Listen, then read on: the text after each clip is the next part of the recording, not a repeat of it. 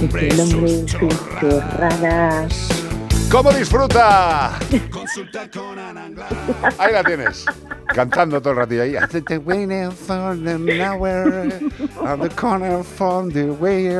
Chupi, ¿cómo estás, Anglada? Bien, muy bien. ¿Cómo está Carlitos? ¿Mejora o, ha cogido pendiente? Mejora, mejora. Ah, ha chutado, o sea que bien. Bien, bien, bien, estupendo. Además, teniendo una veterinaria, una veterinaria en casa, o sea, está encantado. Eh. Te voy a poner un convenio cariño.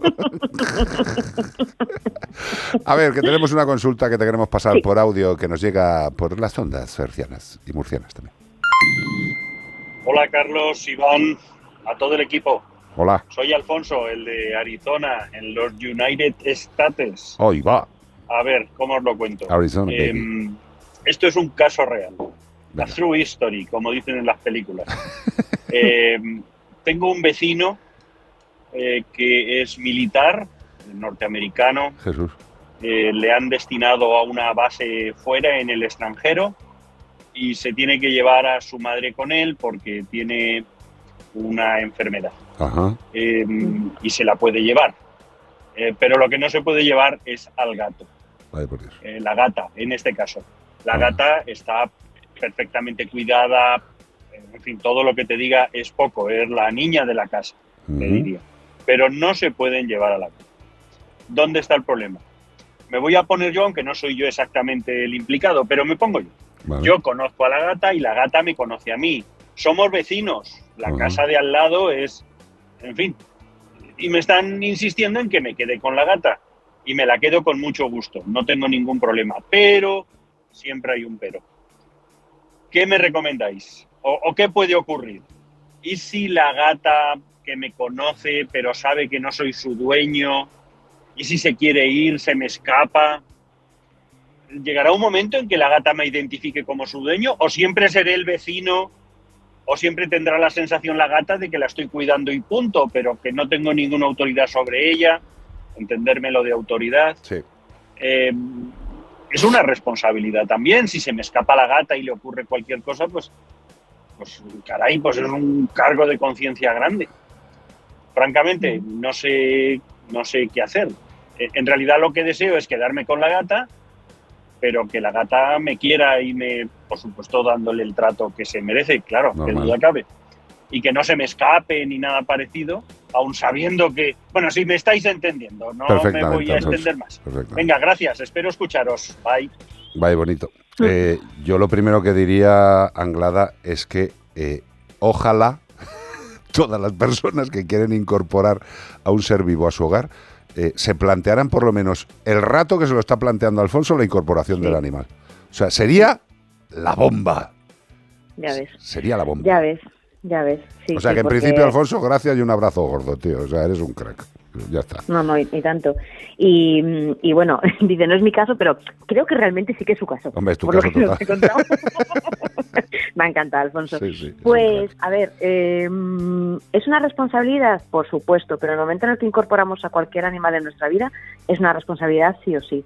Em, que se escapa o no se escapa, eh, te puede dar un poco de cosa por... te va a dar cosa por ti, y te va a dar cosa por, por la persona que se, que se lo lleva. Pero probablemente este militar estuviera encantadísimo de la vida de saber que vas a ser tú la persona, tú o, una persona parecida, que se va a encargar con este mimo y con este cariño y con esta dedicación a su gatita, porque además es que has dicho que es la niña de la casa, que probablemente ya lo esté pasando fatal pensando me tengo que ir y porque no puedo, no me la puedo llevar. no, no, tela, tela, tela, ¿eh? Telita. Claro.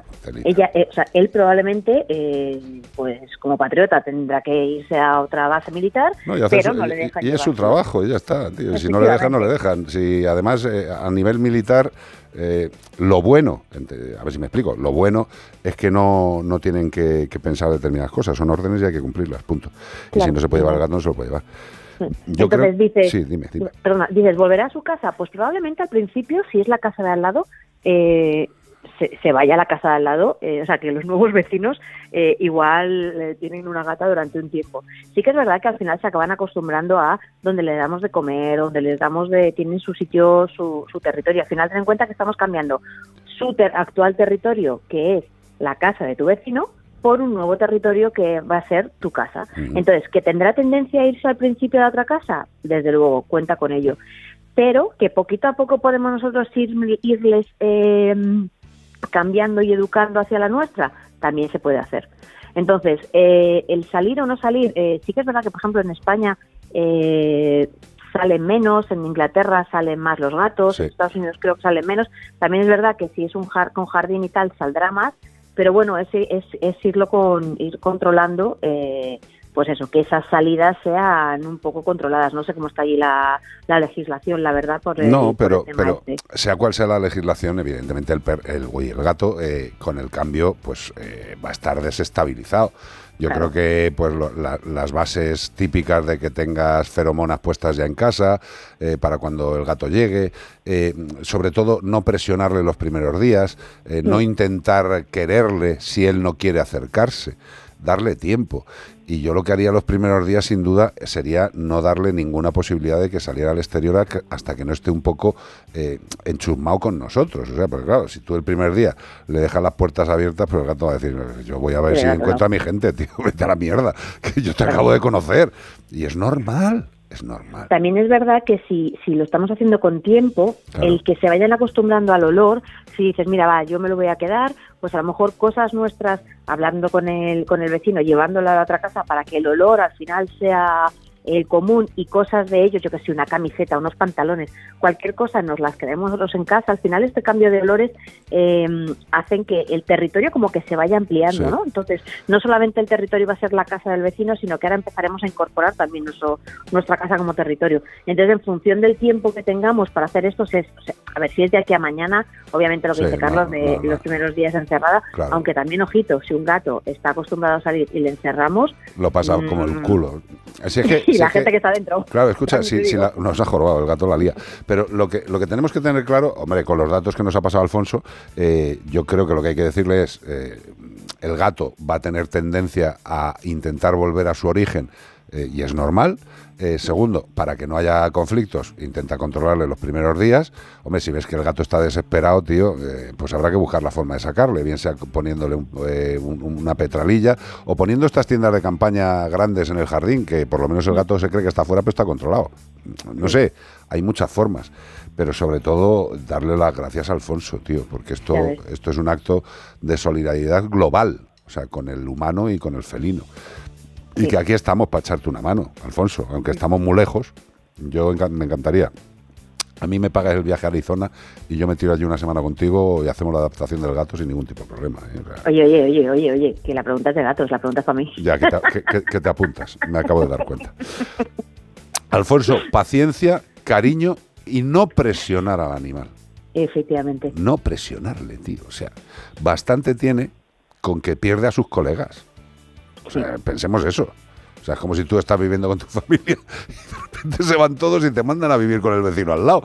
Pues, a ver, pensémoslo así, aunque sea un antropomorfismo no, no equiparable. Pero pensemos solo eso.